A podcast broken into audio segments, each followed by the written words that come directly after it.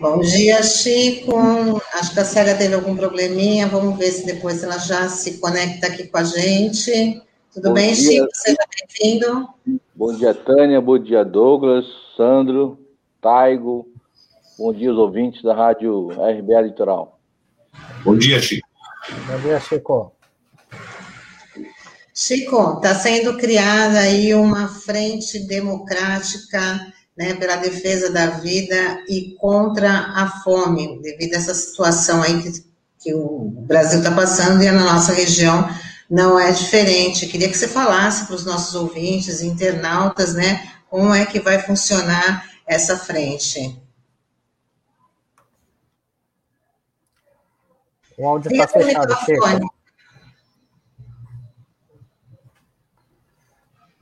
Está ouvindo agora? Agora sim. sim. Primeiramente, queria parabenizar o programa é, de hoje. Logicamente, todos os programas sempre com muita informação muito importante para a nossa cidade, para a nossa região. E dizer, lamentar, né, ontem nós atingimos uma marca de 300 mil mortes, né, já foi dado no programa, mas gente tem que persistir, sempre colocar essa situação para levar essa informação para a população, para que ela possa minimamente ter a consciência é, da situação que nós estamos vivendo no nosso país. E nossa cidade, nossa região não é diferente, né? Lamentar também, deixar meus sentimentos que o companheiro Delso, companheiro sindicalista, que na noite de ontem nos deixou, e por conta do Covid-19 também, e dizer que a Delso vai deixar muitas saudades aí, um companheiro de luta, né, um companheiro valoroso aí de sindicatos hoteleiros. Meus sentimentos à família hoteleira aí e também aos seus familiares. Eu vi muito é, atentamente o programa, acho essa questão que antecede a Frente Democrática de Defesa da Vida contra a Fome, é, é importante a gente salientar aqui que essa frente ela vem é, fazer uma campanha solidária, uma rede de solidariedade, mas também levar informação para a população. É importante dizer o porquê que ela está passando fome, né? Por que, que nós estamos vivendo um momento como nós estamos vivendo, mais de 15 mil desempregados, mais de 20 mil de pessoas desalentadas, até mesmo é, subemprego, e mais de 300 mil mortes no nosso país. Se tem alguém responsável por isso, é o comandante da nação, o presidente da República, que não fez nada depois de um ano, depois de um ano de, de, de, de contaminação, um ano de, do Covid-19 que adentrou nosso país, ele vem a público falar que fez lição de casa, que comprou vacina, que nunca desrespeitou o distanciamento social e falando que está cumprindo todos os protocolos, que em breve todo mundo será vacinado.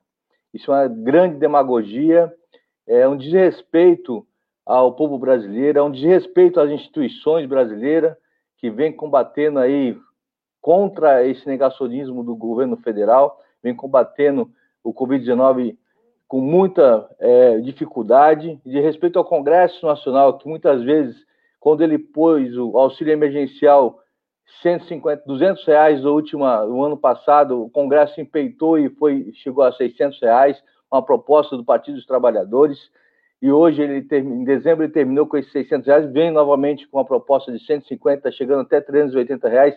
O povo passa fome porque não tem recurso, o povo está desempregado, o povo tá, é, não pode fazer distanciamento social sem alimentos. Então, o governo federal é um grande responsável é, por não ter essas pessoas que tá passando necessidade é, nossa cidade, nossa Baixada Santista. Então, é bom salientar isso, que nossa campanha de uma rede de solidariedade vai incluir entidades sociais, partidos políticos é, progressistas, quem quiser vir para a rede, a rede está aberta, a gente pode doar um quilo de alimento, pode doar uma cesta básica, a gente vai criar essa rede para levar informação também para a população, para que ela possa exercer sua cidadania, que ela possa também ver se ela está cadastrada no CRAS, no cadastro único, para que nós possamos orientá-los e também, de certa forma, cobrá-los. Cobrar as instituições é, públicas, seja a Prefeitura de Santo, o governo federal, o governo estadual, para que eles possam ter eh, realmente esse, essa, essa, essa cobertura nesse momento tão difícil do nosso país, tão difícil que as famílias estão passando, muitas vezes perdendo vidas dentro da família e desempregados, sem nenhum tipo de, de perspectiva de mudança na questão social. Então, nós vimos aqui como que ficam os ônibus lotados, o risco que a população é, praticamente está todos os dias as atividades essenciais para poder ir trabalhar, e isso não tem, não vai parar se não tiver uma, uma ação enérgica, uma ação efetiva dos governos no sentido de barrar a propagação desse vírus e, de certa forma, essa propagação eh, tem que ser feito com ações públicas, né? E fiscalização da Câmara Municipal, que a gente tem feito isso na, na Câmara de Santos, né? Então, queria passar, é, primeiro, fazer esse breve relato aqui, esse todo o desrespeito, o desabafo que esse governo federal tem feito ao povo brasileiro, pessoas, às instituições, aos pequenos e médios empresários que não têm socorro para eles. Para os grandes empresários tem, para os pequenos médios não tem. Então, fica muito difícil combater uma, uma pandemia como essa, uma pandemia mundial, sem ter um governo. Nós estamos sem governo. Então, nós precisamos aí é, se, se organizar de forma de solidariedade e essa rede vai ser criada hoje. Eu tenho uma reunião no Partido dos Trabalhadores à noite, o partido PCdoB também já está a ser solidário a entrar na rede, vários sindicatos é, da, da CUT, que eu acredito que a Série deve vir aqui para dar os informes também, já estão também na rede. Nós vamos buscar sindicatos de outras centrais sindicais, ONG, fundações, instituições, instituto, todos aqueles que puderem ajudar, é, empresas do Porto, que possa ser solidária a essa essa grande crise econômica e pandêmica da nossa cidade e do nosso país, né? Então, nós vamos mapear aí os bolsões de pobreza que temos na nossa cidade, e não são poucos, para que nós possamos aí assistir aquelas pessoas que não estão sendo assistidas, aquelas pessoas que não estão no, no CRAS, não estão no, no que não estão tá recebendo nenhum tipo de, de, de benefício, nem recursos, nem cesta básica, para que nós possamos tirar essas pessoas da linha da miséria e ter o mínimo é um prato de comida para comer. Então, essa campanha é uma campanha solidária, suprapartidária, que nós possamos realmente se unir contra esse desespero que está atingindo todos os nossos familiares da nossa cidade aqui. E é muito triste tudo isso, e é importante esse espaço aqui para a gente estar tá divulgando essa campanha. As plataformas digitais já estão Frente Democrática em Defesa da Vida, e contra a fome, você pode ir lá clicar e se curtir, levar sugestões, e vai ter lá um, um mapa de todos pontos de arrecadação. Nós estamos em lockdown, mas a gente vai buscar é, é em casa, se for o caso de carro, as doações, a gente vai deixar um telefone para contato, então a gente vai estar organizando essa rede para que nós possamos ter é, essa organização social é, e solidária na nossa cidade. Chico, Chico bom dia. Você... Oi, desculpe, Sandro. Não, é... só para. Pode falar, pode falar, Douglas. Diga. Não, é só para fazer um complemento, né? Porque às vezes a gente fica falando do auxílio, é, desse auxílio emergencial, que é o, não tem noção do valor, e o Diese divulgou essa semana um estudo é, falando o que, que seria possível a gente comprar com esses 250 reais para uma família de quatro pessoas.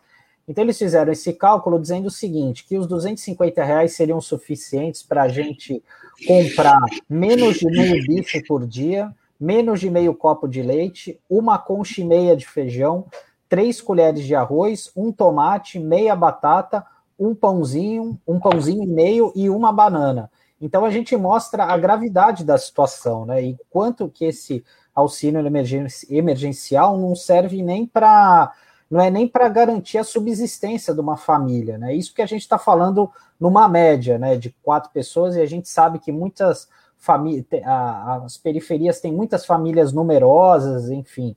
Então mostra a, a, a, o quanto isso é grave, né, Chico, e o quanto essa é a importância de aumentar o, o valor desse auxílio emergencial, no mínimo para aquele patamar de 600 reais, que até foi defendido ontem por incrível que pareça, por vários governadores, né? Porque sabe que é, a pessoa com um pouco rendimento ou sem renda, ela não vai acumular o dinheiro embaixo do colchão, né? Ela vai fazer a roda da economia girar, né? Então isso é importante, né? É, é, sim, vai. Douglas. Só, só um, um minutinho antes de responder, porque eu também queria fazer uma, uma, uma pergunta para você. Mas nós estamos aqui com a interação. É, é, o Thay, você, por favor, você, você consegue localizar aqui uma referência a uma assembleia? Alguém, né, durante a interação, colocou, é, parabenizou uma assembleia realizada e eu fiquei em dúvida. É, plenária super importante realizada no dia de ontem, marcada marcando o calendário de mobilização dos partidos de esquerda e entidades contra os desmandos do presidente que tira o auxílio emergencial de 600 reais. Chico, você poderia falar um pouco sobre essa plenária? Quando aconteceu? Como é que foi essa... Eu, eu, eu, acredito, Douglas, que essa plenária... É, teve uma reunião ontem na macro-região, eu estava em sessão, estava numa reunião à noite, não pude participar, né, reunião voltada para essa questão é, do lockdown, né, mas teve uma reunião ontem da, da macro-região do PT, que também está organizando é, de forma regionalmente é, esses assuntos no sentido da não só a questão da solidariedade, mas também essa questão do, da gente ir, ir para frente da, da, da, das redes sociais e, também questionar por que não 600 reais, porque é possível reverter dessa situação.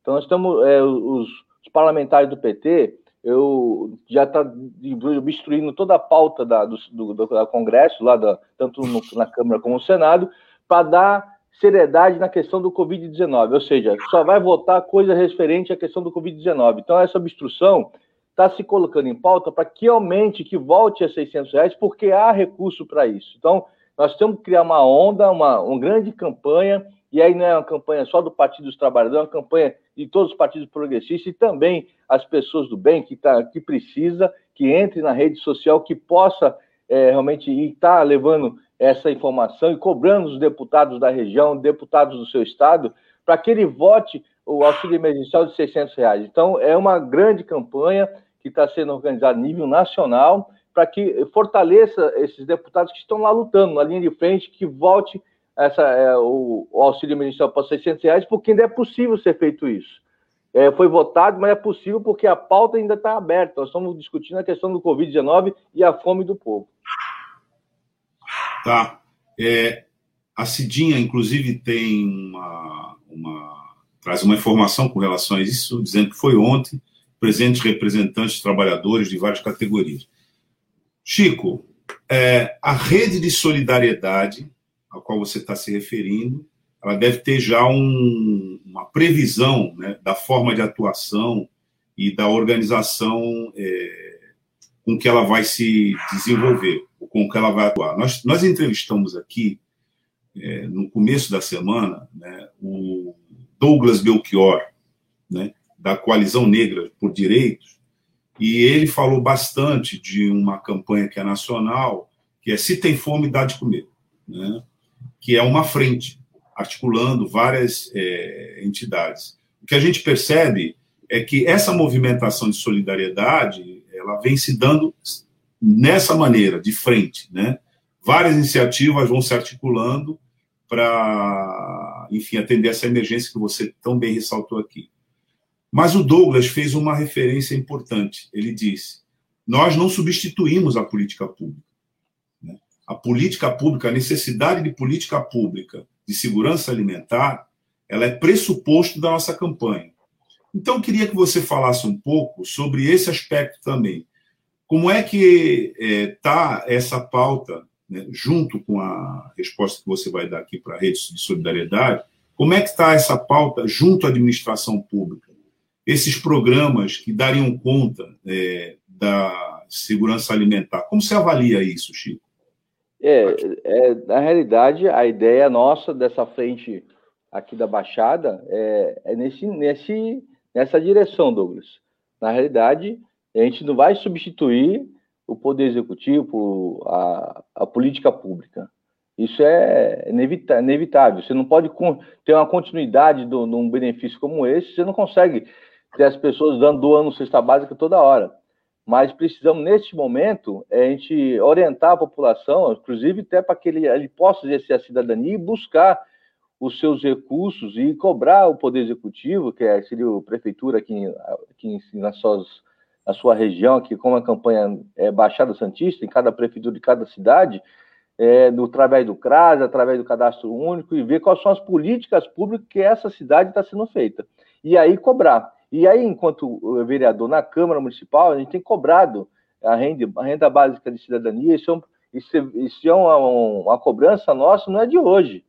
O Partido dos Trabalhadores, a bancada do Partido dos Trabalhadores, tem cobrado isso já na última gestão, desde que iniciou a pandemia, a vereadora Thelma de Souza também encaminhou um projeto de lei. Esse ano, a vereadora Débora encaminhou uma indicação. Na realidade, isso é uma cobrança é, que tem sido feito todos os dias na Câmara Municipal, cobrando o prefeito para que ele tenha uma resposta rápida, no sentido de você ter uma. Se o governo federal não faz a parte dele, o municipal tem que fazer alguma coisa. Então, na segunda-feira teve alguns, alguns projetos importantes foram votados na Câmara, né? Eu acho que mais insuficiente, mas já é o primeiro passo, né? Que foi a questão do Capacita Santos, que ele dá um curso de capacitação para duas mil pessoas nesse primeiro momento, com uma, com uma renda de 300 reais por três meses.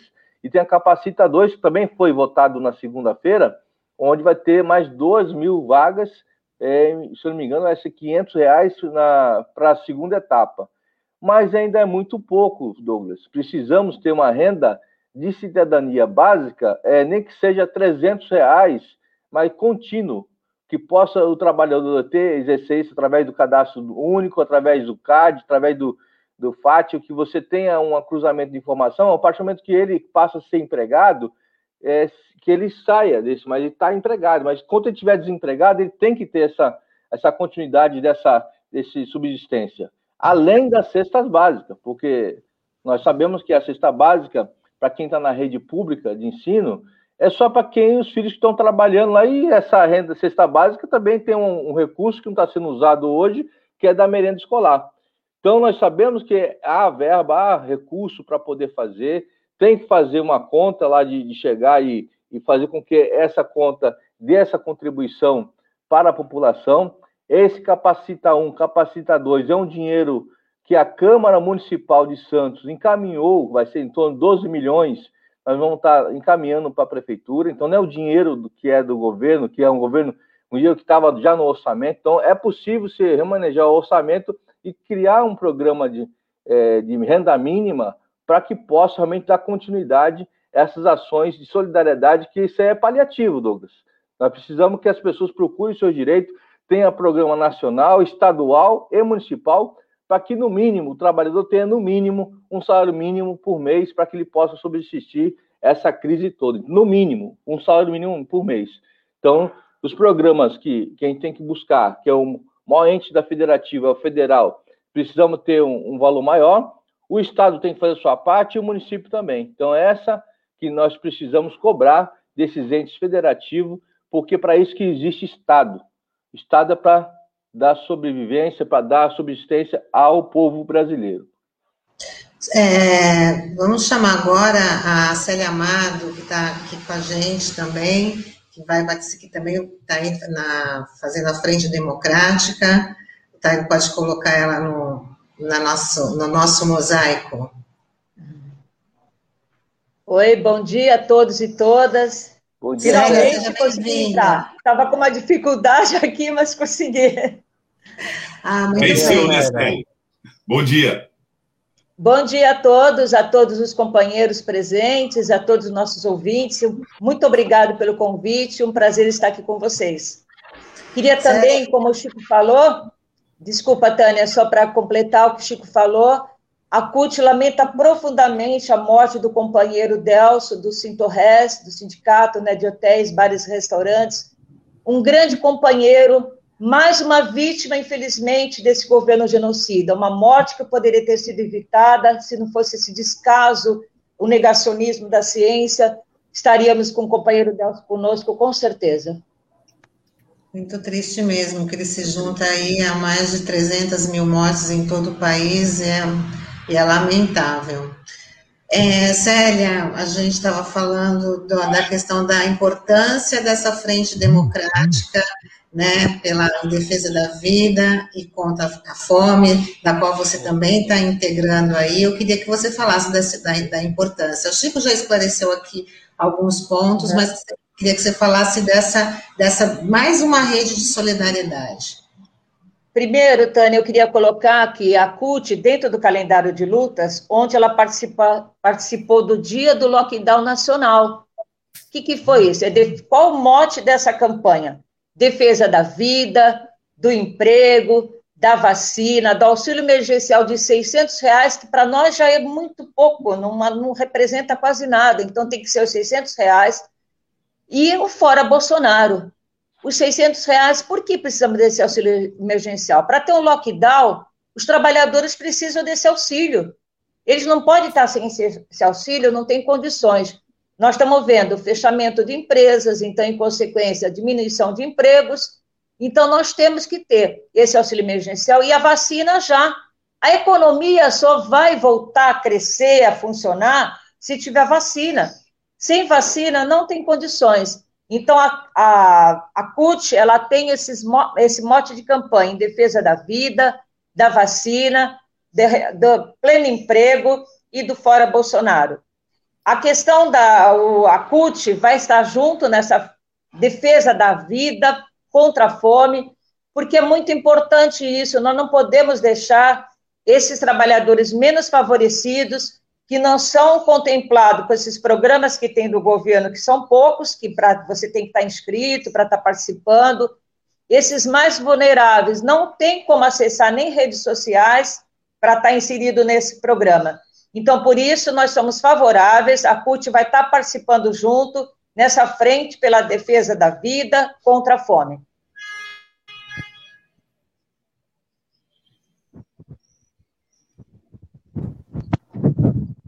Tem umas interações aqui, a Sandra, a Sandra de Magalhães, ela, ela fala que a renda, é renda básica permanente, a Elisa Riesco, ela fala sobre, sobre os dados que o Sandro colocou.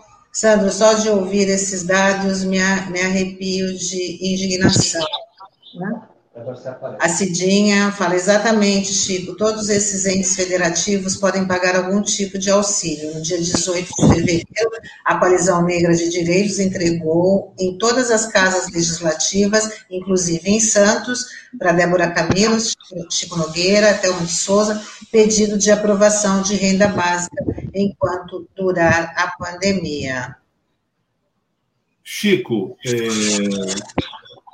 e, e a gente tem aqui né, uma, uma já um, algumas, algumas atividades dessa natureza que a gente tem dado cobertura aqui. Normalmente, elas vêm com uma, uma, uma previsão inicial, né? Uma previsão inicial, uma proposta, pelo menos inicial, para as metas a serem alcançadas. Então, pergunto para você e para a Célia se já tivemos uma discussão nesse sentido. Há alguma uma expectativa inicial com a campanha para arrecadação? Bom, Douglas, na realidade, é, hoje nós temos aí, não existe um censo na cidade que seja disponível para todos é, quantas pessoas, quantas famílias estão necessitando emergencialmente uma, uma cesta básica, um, enfim, um auxílio é, para que possa ter essa subsistência. Porque existe o CRAS, lógico, o CRAS, o CADIO único, mas nem todos estão cadastrados no CRAS. A grande dificuldade é você justamente fazer esse mapeamento. E já tem algumas, algumas pessoas, algumas associações que estão nos territórios, na Zona Noroeste, Jardim São Manuel, Jardim Piratininga, é, Vila dos Criadores, a gente vai pedir apoio à, à Samara do Curtiço, nos morros, para que nós possamos ter a dimensão dessas pessoas que de fato não têm nenhum tipo de benefício do governo estadual, federal, municipal e que realmente está precisando de, de, de um auxílio qualquer para que a gente possa, é, às vezes é fralda, às vezes é leite, às vezes é, às vezes tem situações que a gente não, não é só comida, né? Então precisamos ter esse mapeamento. E essa rede nossa, que nós temos em vários territórios da cidade, ela vai ser ampliada a partir do momento que as pessoas se, se engajarem na, na rede de solidariedade. Cada um conhece o, o, as pessoas que conhecem no seu território, faço, vai ter um cadastro para que nós possamos ir buscar. Eu só para ter um exemplo, Douglas, a Fundação Setaporte, no começo da pandemia do ano passado, ela fez uma campanha. O Fórum da Cidadania também fez uma campanha. O Fórum da Cidadania, acho que distribuiu para mais de 3 mil cestas básicas. A Fundação distribuiu para mais de 1.200 cestas básicas, só a Fundação Setaporte. Em territórios vulneráveis da cidade, onde é, as pessoas não tinham o que comer. Não tinham o que comer. Então, eu acredito que uma campanha dessa magnitude, é, muitas vezes as pessoas já se cadastraram, naquela época não tinha, as pessoas não tinham essa noção do cadastro do CAD único e não tinha sequer o, a renda básica, que era auxílio emergencial, que foi implantado no ano passado. Hoje, nós precisamos que as pessoas façam esse cadastro e, nesse momento, até que ele faça o cadastro, tenha um auxílio emergencial, o mínimo de um alimento. Então, para isso, nós já estamos se organizando em, em, rede, rede que eu falo, rede das pessoas que moram no território, que está junto dessa rede de solidariedade para trazer essas informações, mas não tenho dúvida, Douglas, que aí a nossa projeção é para cima de 3 mil é, cesta básicas que a gente tem que buscar para que a gente possa dar, atender a grande parte da população. Logicamente, Existe uma, algumas entidades da cidade que já fazem esse trabalho, várias entidades fazem esse trabalho, é, mas faz um trabalho na questão de você só entregar o alimento. Você não, não coloca a importância dele se cadastrar exercer sua cidadania. Só fica dando o peixe e não ensina a pescar. Tem que ensinar lá. Tem que, e se a pessoa tem dificuldade, cabe nós ajudarmos lá e ó, vamos colocar um assistente social para poder ajudar. Como que faz o cadastro? Ah, não tem um documento, vamos pedir, vamos ajudar para que ele possa cadastrar o documento dele porque assim a gente está fazendo com que as pessoas realmente exerçam a sua cidadania, não somente dar o alimento. A gente vai dar o alimento, ajudar, mas precisamos que ele possa realmente buscar os recursos que o governo, você mesmo disse aqui, que é o papel do governo municipal, federal, estadual, colher essas pessoas. É, é isso a garantia que nós temos na Constituição Federal. Então, muitas vezes eles não têm o mínimo que é a informação, Douglas. Então, esse, essa rede é uma rede também de informação, de exercício da cidadania.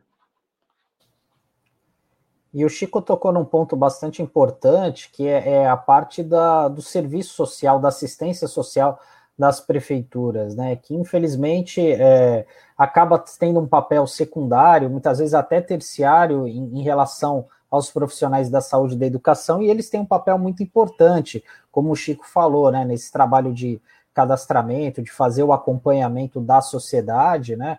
E até mesmo porque a gente sabe que muitos CRAS devem estar funcionando, devem estar abertos, mas não em sua capacidade máxima, nesse atendimento porta a porta, né? Porque a gente sabe que alguns profissionais são é, de grupo de risco, ainda não foram vacinados, né? Então é importante também essa, esse trabalho da assistência social das prefeituras como um todo para fazer esse trabalho de monitoramento, porque certamente muitas pessoas acabam tendo os CRAS, né, que são os Centros de Referência da Assistência Social, como o pr primeiro canal de cidadania, né, a primeira porta onde as pessoas vão buscar essa ajuda e por conta da pandemia, muitas dessas unidades é, fecharam as portas momentaneamente por conta da situação, então muitas delas perderam essa referência, né? Então é, é importante destacar isso. É importante que você falou, Sandro, porque eu, eu conversei, tem, tem uns dois dias atrás, conversei com o secretário de assistente social, que é o Cacamota, e falei da, da perspectiva da gente estar criando essa rede de solidariedade, foi muito bem-vinda tal. Eu preciso de apoio da, da secretaria, porque a gente vai ter demandas de pessoas que não estão cadastradas no CRAS e precisa ser cadastrada. E aí eu dei um exemplo para o secretário. Tem pessoas que chegam no CRAS, muitas vezes, não sei se a, a informação é moldada ou que tem uma, uma orientação do governo, mas chega no CRAS, a pessoa não tem um comprovante de endereço. A pessoa mora em cima de uma palafita. Qual é o nome da rua? Em cima um beco tal, então no morro tal. Então as pessoas têm dificuldade de fazer o cadastro no CRAS. Então, é, os agentes de saúde, normalmente, têm que cruzar essa informação, porque o agente de saúde muitas vezes visita essas pessoas é, porta a porta. E aí tem que fazer o cruzamento das informações sem necessidade da pessoa comprovar tem um comprovante de endereço que ela mora ali. Então, é, fica muito difícil, a burocracia acaba emperrando e as pessoas desistem. Vai uma vez, tem uma dificuldade, vai a segunda, não consegue, e aí desiste de fazer cadastro no CRAS. Então, a intenção dessa rede de solidariedade é também fazer com que as pessoas tenha essa linha direta. A gente vai cobrar a Secretaria de Assistência Social para que seja facilite esse cadastro, que possa realmente ter é, uma, uma condição especial para essas pessoas que moram no cortiço, que moram na, em cima das palafitas, que não tem endereço, não tem comprovante, que ele possa ser cadastrado para ser assistido pelo município. Então, é basicamente você falou, tem essa realmente essa dificuldade, mas é necessário que faça o cruzamento de informação, porque não é possível. A gente de saúde entra até o beco lá da, da Vila Gilda e ele não tem informação que ali existe lá o seu Manuel, sua Dona Maria, enfim, tem lá e que, que mora naquele local. Então, nós precisamos cruzar as informações e fazer com que essas pessoas tenham direito uh, aos programas sociais que o município eh, fornece através do governo federal, estadual, até mesmo municipal. É, Tânia, a, a, a, a Célia estava tentando falar antes, mas o microfone dela estava fechado, ela não conseguiu. É, ah, Célia. Vamos, vamos ouvir. Chega um pouquinho mais perto, Célia.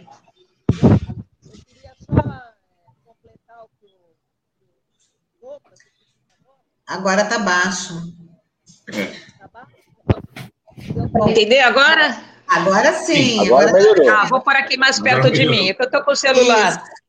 Tá? tá? bom, pode falar. É... Tá, completa, o Doug, que o Douglas perguntou, e completando o que o Chico falou, o lógico que o poder público não pode ser eximido de cumprir a sua parte, não é isso que a gente quer fazer. O que a gente quer fazer é uma coisa mais ampla, abrir para todos os sindicatos, movimentos sociais, todo o campo progressista que possa ajudar nessa tarefa, que a tarefa é muito difícil. Nós temos muitas pessoas que não conseguem se cadastrar nesses programas sociais e elas estão em muita dificuldade. Então, a fome tem pressa, por isso que os sindicatos vão estar participando. Nós temos exemplo da POSP, que muitos professores não tiveram aulas atribuídas o ano passado, então foi feita a doação de cesta básica para poder é, cobrir a, esses professores, porque eles não tinham nem o que comer. Então, é papel nosso, da, dos sindicatos, de todo, dessa frente, estar tá atendendo a toda essa população mais carente.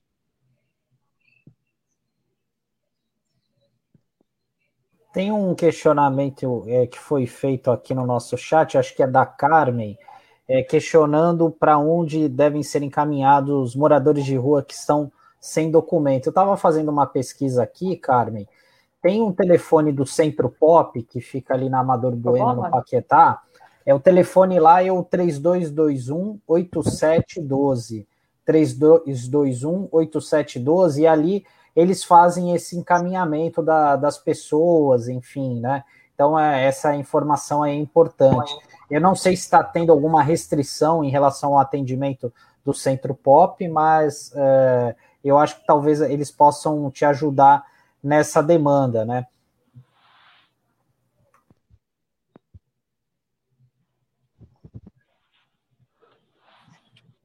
É importante colocou é importante pergunta, na, né?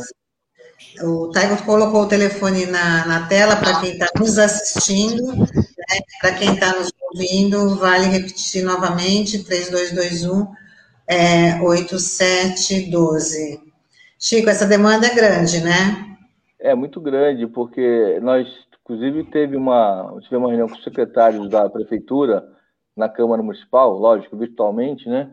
É, e foi levada essa preocupação, que foi a mesma preocupação do, do ano passado, né? A questão dos moradores de rua, que mas os todos a, a questão do onde tem os centros de atendimento, acolhimento municipal vai estar aberto, já, foi respondido isso lá na reunião, para atender essas demandas, até porque se nós estamos em lockdown, vai ter uma dificuldade grande nessa questão, porque tem uma rede de solidariedade de, de igreja, de entidades que fornece refeição para esses moradores é, que ficam mais distantes do, dos, dos bons pratos da, da cidade, e, e, muitas vezes como justificar a saída desse pessoal. Então, inclusive o secretário da assistente social é, que tem um, um, cadastro das, das, entidades que fornecem refeição, as pessoas voluntárias, vocês têm conhecimento disso, que a Guarda Municipal não iria ter nenhuma repressão a respeito disso.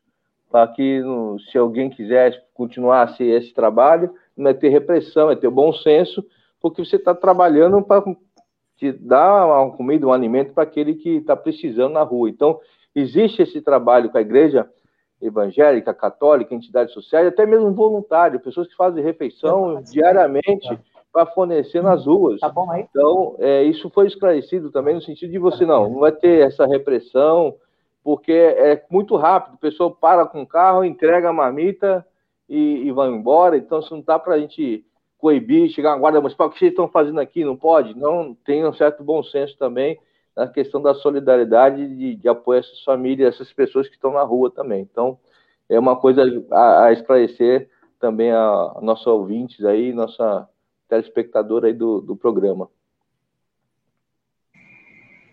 Acho que tem mais interação no Taigo, acho que pode colocar para a gente ler antes da gente encerrar, a Silvia ela fala a verdade.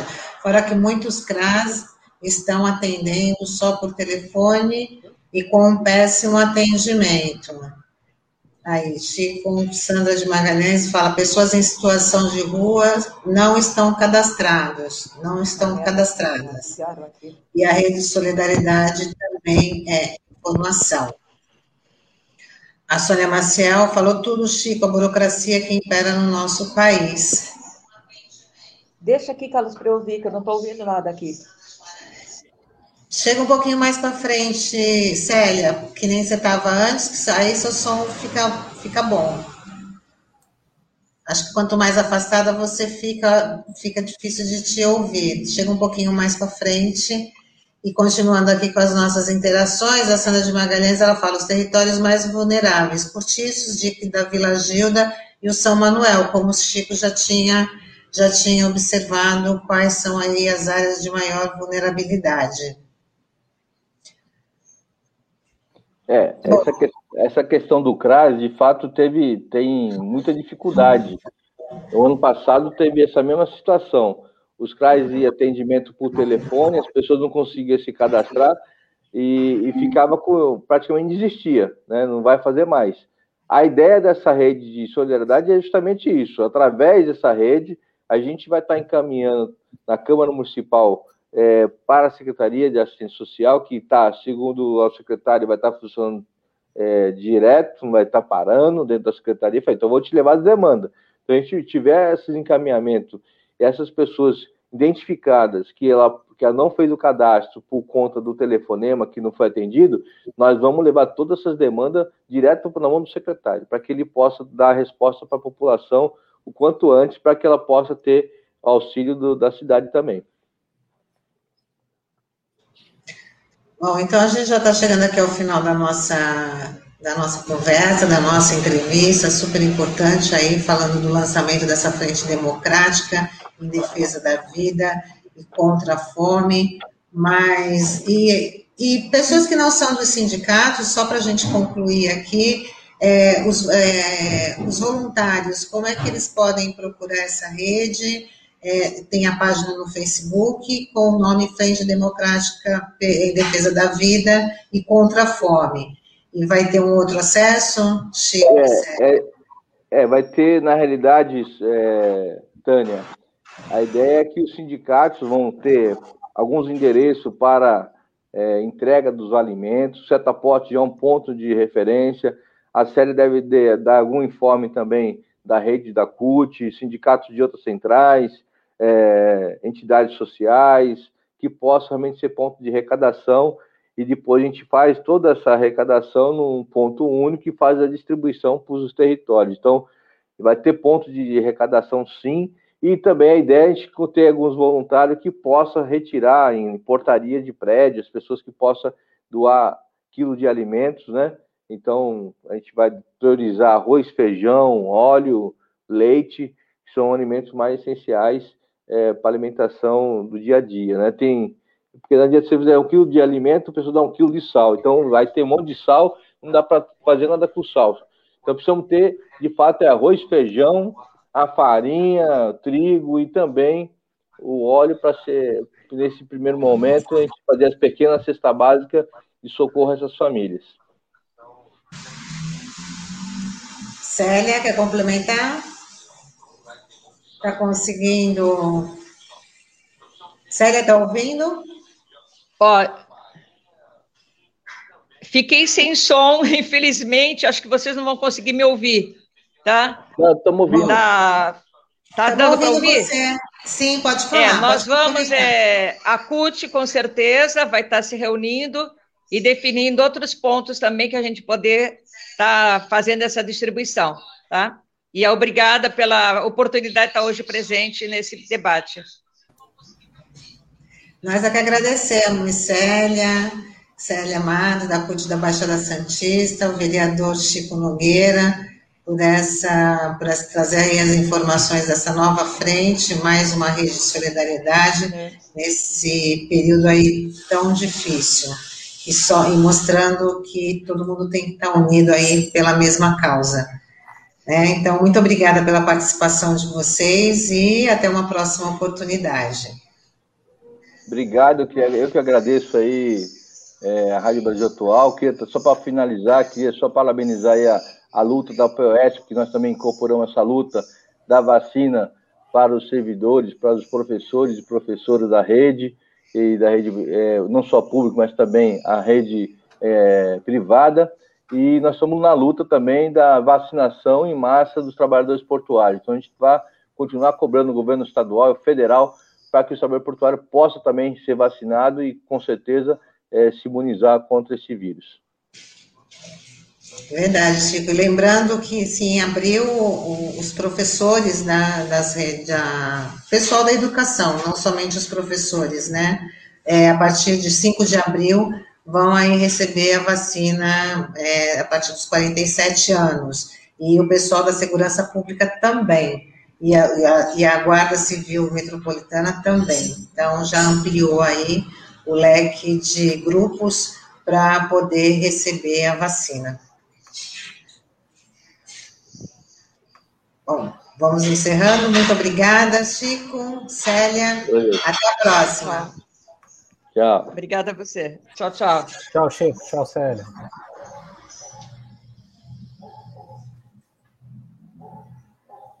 Isso aí, um importante recado aí, né? Uma importante iniciativa e da sociedade civil para ajudar o próximo, né? É importante a gente ter esse gesto de solidariedade, da gente abrir mão um pouco daquilo que a gente tem e do fazer esse gesto nobre, né? Porque realmente muitas famílias passam por muitas dificuldades, né? Que muitas vezes é, fogem do nosso dia a dia, do nosso cotidiano, né? Então é, essa questão da alimentação é fundamental para que a pessoa possa garantir um mínimo, né? De subsistência, para garantir uma a saúde da família, né? Muitas vezes, é, então é muito importante essa iniciativa que outras entidades da sociedade civil aqui da nossa região possam colaborar também, né?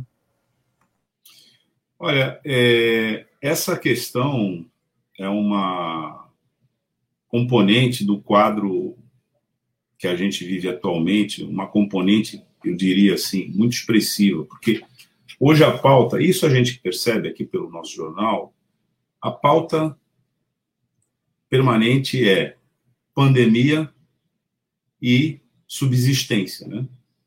É disso que nós estamos tratando todos os dias, nós não conseguimos escapar, inclusive, dessa pauta. Não é nós, RBA Litoral. Nós, a mídia como um todo. Né? Você não consegue falar de outra coisa. Às vezes eu, eu mesmo, né, aqui participando do jornal, penso isso. Mas o fato é que nós entramos num, quadro em que isso está na frente de todas as outras coisas. Não dá para você falar das outras coisas sem resolver isso. Aliás, não dá para você resolver a vida sem administrar e resolver isso.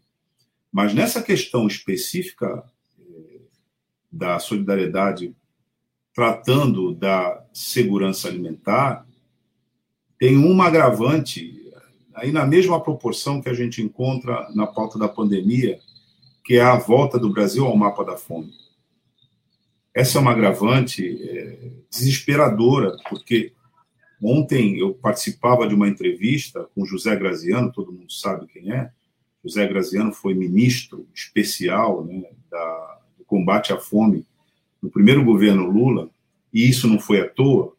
Essa, ontem na entrevista ele inclusive explicava por que foi isso, porque ali, na hora de organizar a administração, esse era tido como um problema fundamental. Todos os outros é, tinham que, de certa maneira, funcionar para erradicar isso, e eles tiveram sucesso, efetivamente. É, o Brasil foi declarado em 2010, se não me engano, eu posso estar errando a data, mas é por volta desse, desse ano, como um Brasil, como um país que tinha saído do mapa da fome. Né? E em 2000, já em 2016, o Brasil voltou ao mapa da fome e a insegurança alimentar, a partir de então, só tem aumentado. E uma das é, afirmações que o José Graziano fazia ontem, que, é, que, que compõe, na verdade, esse quadro que o Chico e que a Célia disseram, é que essas políticas de solidariedade elas se dão em caráter de emergência, no qual a sociedade civil trata disso é, num quadro de risco. Então, ela põe a solidariedade à frente de todas as outras coisas e dá um exemplo, inclusive, para os governantes, porque as pessoas que estão se mobilizando em solidariedade, elas também estão em dificuldade. Mas, assim, essa dificuldade não impede que elas sejam solidárias e repartam, muitas vezes, o pouco que tem para impedir né, que a fome cause a, vitimação é, desse, dessa, dessa parte da população. E o Zé Graziano dizia o seguinte: a fome, até os seis anos de idade, no ser humano, causa danos irreversíveis às funções cognitivas. Irreversíveis, ele falou. Então, mas como Douglas Belchior disse, como Chico disse, como a Célia disse, essas iniciativas são feitas em regime de urgência e elas não substituem o poder público. Né? Não substituem o poder público. Então, junto com essa programação, sempre vem a informação para a população da necessidade de políticas públicas e como elas devem ser feitas. Ou seja, um elemento, a campanha é uma campanha de mobilização, de solidariedade da sociedade civil, mas de pressão também para os governos, é, demonstrando que isso se dá na ausência das políticas públicas. E o Zé Graziano dizia isso, mas todo mundo, todos que nós entrevistamos aqui também disseram isso. As políticas públicas são insubstituíveis nisso. E no final, o que a gente tem nessa, Tânia, é uma luta pelo orçamento. É uma luta pelo orçamento. Então, é, não tem outra outra, outro significado, essa mobilização, do que chamar a atenção para a falta de política pública para essa questão que é tão dramática quanto a pandemia. Exatamente. Dramática também da situação da, das mulheres agora durante a pandemia, e por isso que a Cidinha está anunciando aí que já começou uma live para o lançamento do Levante Feminista contra o feminicídio e a campanha Nem Pense em Me Matar.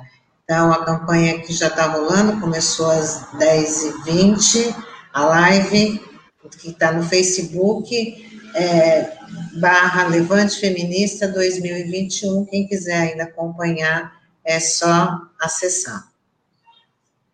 E a gente vai se despedindo daqui da, hoje da edição do Manhã RBA Litoral. Vamos ler aqui da Sônia Maciel. Parabéns por mais esse programa. Você falou tudo, Douglas. Se temos três pães para comprar, não custa nada dermos dois. dois. Temos que ser solidários, embora também estejamos passando por outras dificuldades com esses governos atuais. É, é todo mundo tem a sua... para comer, ela falou. Não custa nada darmos dois. Isso é, todo mundo aí dentro das suas dificuldades, mas a gente tem que dar uma olhadinha para trás e ver que a gente tem condições ali de dar um pouquinho e um pouquinho de cada um a gente consegue pelo menos amenizar aí uma situação muito muito dramática.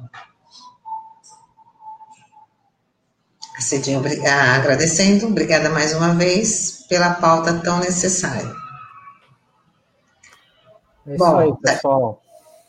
Queria já agradecer aqui vocês, a participação de todos e não esquecer da, de o pessoal compartilhar, dar o seu joinha aí na transmissão de hoje no Facebook, no YouTube, que isso é muito importante para a gente aparecer aí, ter visibilidade também para outras pessoas que possam acompanhar o conteúdo da RBA Litoral aqui ao, ao longo de todo o dia. É isso, pessoal. Até mais. Tchau. Tchau, gente. Aqui, daqui a pouquinho tem o Lavo Dada, às 11 horas com o Som da Praia, de tarde o Marcos Canduta, com a tarde RBA Litoral.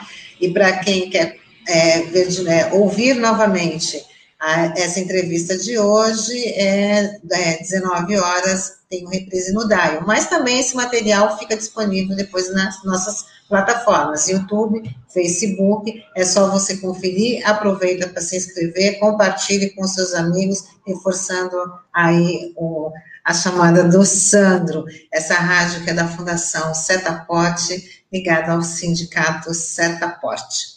Muito obrigada e até amanhã.